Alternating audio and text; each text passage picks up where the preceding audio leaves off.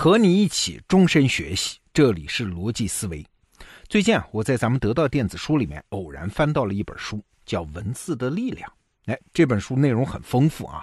我注意到里面提了一个很有趣的问题，就是为什么那些轴心时代的圣贤们，他们是靠思想名垂青史的，但是自己又偏偏不留下文字？哎，这是为啥？你还别说啊，这个现象还真的挺普遍。比如说，咱们中国的孔子，他是述而不作，只转述不创作，《论语》那是弟子们的课堂笔记。佛陀也是啊，生前是一个字儿也不写，佛经那是弟子们在他死后整理的。基督教创始人耶稣那也是没有留下书面著作。哎，这些人肯定都识字儿的好不好？文字传播思想，那肯定也是高效的好不好？这些人以传播思想为职业，但是又坚决不写字儿，这是为啥呢？挺费解啊！那在那一代思想家当中啊，有一个人把这个原因说的比较透，那就是古希腊的苏格拉底。苏格拉底说：“我不喜欢文字是有这么几个原因的。第一条，这文字伤害记忆力啊，你都写下来了，你还会记吗？”这个理由我们都听出来，有时代局限性啊。每个时代都这样，一旦出现新媒体和表达工具，都会有人喊啊，这个东西不好，这个东西让我们浅薄。伤害思考能力啊，所以这个理由我们可以忽略。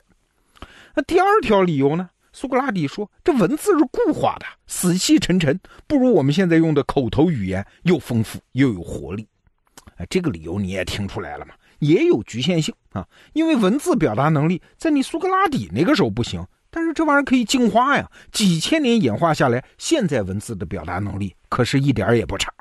但是苏格拉底对文字的第三条指责。就值得我们认真对待了。他说：“文字使语言失控。”啊，苏老师的原话是这么说的。他说：“一件事一旦被写下来，不论什么内容，到处都会流传。那既会传到能看懂的人的手里，同样会传到无关的人手里。文字本身并不知道如何与正直的人说话，也不知道如何不与邪恶的人说话。嘿嘿，因为文字没有自卫。”或者是自救的能力，这是苏格拉底的原话。你看，苏老师看问题的角度比较独特啊。他不仅看到了文字的工具作用，他还看到了这个工具不听话的那一面啊。也就是说，一旦你写下了一行字，它可就不是你的了啊，它会超出你的控制，走到陌生人那儿，甚至是邪恶的陌生人那儿。但要命的是，它还是你写的啊，你还是脱不了责任。这个关系啊，有点像父母和孩子的关系。你生了他，但是他可不归你所有啊，他有自由行动的权利和意志。更重要的是呢，他在成年之前，他不管走到哪儿，闯了什么祸，你作为父母都得负责。哼，而偏偏文字这种孩子，你又管不住他到处跑。那我们就要问一下喽，这样的孩子，你确定是要生一个吗？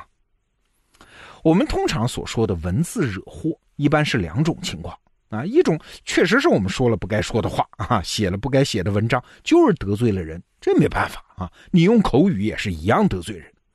那还有一种情况呢，是被恶意的人曲解，啊，那叫文字狱嘛。比如说清代写了一句话：“清风不识字，何必乱翻书？”哎，就有人说你反对大清就要杀头，哎，这也没理可讲。他要害你，没有文字证据也能害啊。这两种情况其实都怪不到文字的头上。那今天我们说的是真正文字本身惹的祸是什么？其实是切换情境带来的。也就是说，文字写下来原意虽然如此啊，本来也没有啥，但是切换了一个情境，就变成了罪过。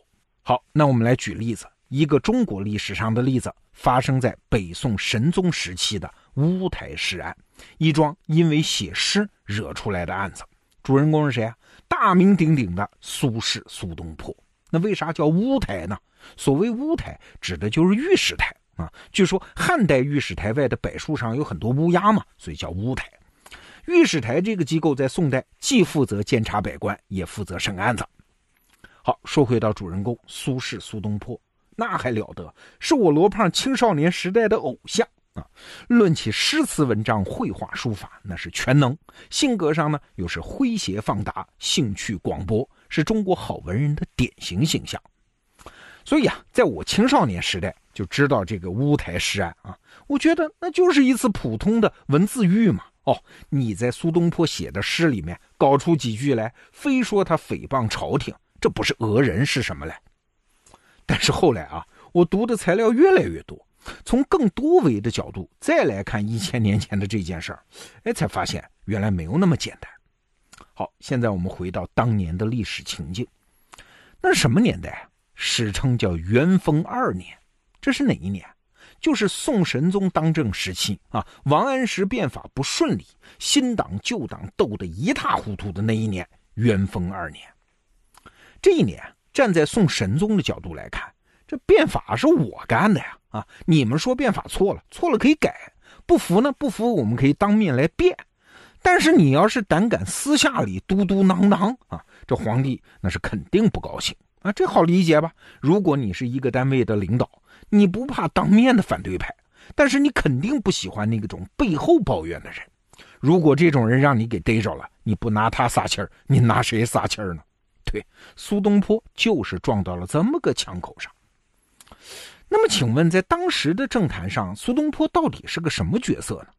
过去啊，我看文学史，看《苏东坡传》，我看到的都是一个闪亮的正面人物。但是后来读历史多了，我们能回到当年的情景，哎，就能恍然大悟。苏东坡这样的人，在当时人的眼里，其实就是一个影响巨大，但是说话呢也没那么负责任，办事呢也没那么靠谱的一个自媒体大 V 啊，就是这么个人。你想，他生性旷达，也就是说他没有什么行政能力，因为凡事不较真儿嘛。啊，兴趣广泛，也就是说没什么专长喽。啊，整天吟诗填词写文章啊，说话多，漏洞自然也就多。你就想象一下吧，在自己的公司单位里面有这么一号人物啊，业务上呢不专心也不上进，但是文笔好啊，自己还开了一个微信公众号，粉丝还一大堆，还有社会影响力。你想这样的人，你们单位的领导会拿什么眼神看他呢？如果平时他只是去写文章啊，那单位养着他就养着他吧。但是如果他拿公司和单位里的事儿写文章，冷嘲热讽，写给外面人看，你是他领导，你不急吗？那好，我们回到苏东坡啊，他怎么就犯了案子呢？是哪些诗词惹了祸呢？哎，比如说这么一句：“岂是文少解忘味，尔来三月食无盐。”说我三个月没吃到盐了。这当然是夸张，怎么可能三个月不吃盐呢？啊，这是在讽刺当时的朝廷食盐专卖，把盐的价格搞得很贵。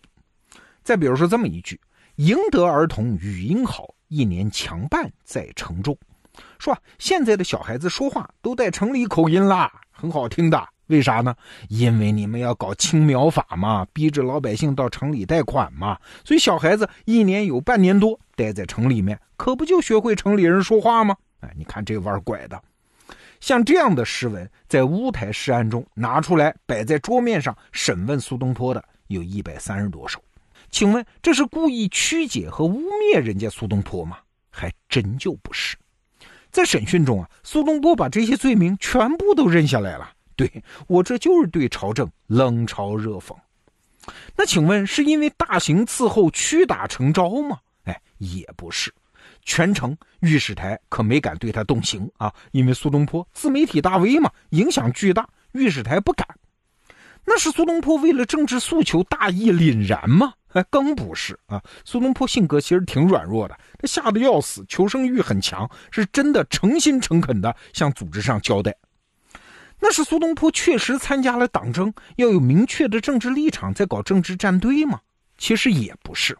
他就是个文人呢，他发发牢骚嘛，没有明确的政治诉求啊。对于提到的问题，他也没有明确的建设性的政治解决方案，他就是纯粹的吐槽。好在啊，苏东坡那是生活在宋代哦，那是一个对士大夫非常友好的时代，没有人真的对他搞政治迫害啊。气得要死的老板宋神宗最后也原谅他了。苏东坡反对的王安石啊，最后还出来替他说话啊。最后这场政坛大案也是草草收场，给苏东坡的惩罚呢，哎，也就是贬个官而已。故事讲完了，但是你发现没有啊？这件事儿和我们平时理解的文字闯祸是不太一样的。它既不是对原意的恶意歪曲，也不是对原意的准确传达，是什么？是因为换了一个情境啊。情境换了，文字随时可以摇身一变啊，随时可以是一句轻轻的吐槽，也可以变成是一把伤人的钢刀。这是啥？这不就是苏格拉底警告的话吗？文字本身并不知道如何与正直的人说话，也不知道如何与邪恶的人不说话呀。因为文字没有自卫或者是自救的力量。那读《文字的力量》这本书给我带来的感慨是：人呐，总是喜欢把自己创造出来的东西误解成工具啊，以为它很听话，只会帮助我们完成自己的目的。哎，其实不然呐。任何东西一旦创造出来，它就是一个随时会出走的，而且会闯祸的，而且闯了祸还要父母负最终责任的孩子嘛。那面对这样的孩子，办法只有两个呀，一个就是我们前面讲的孔子、佛陀、耶稣、苏格拉底用过的办法，就是只养育那些不会离家出走太远的孩子。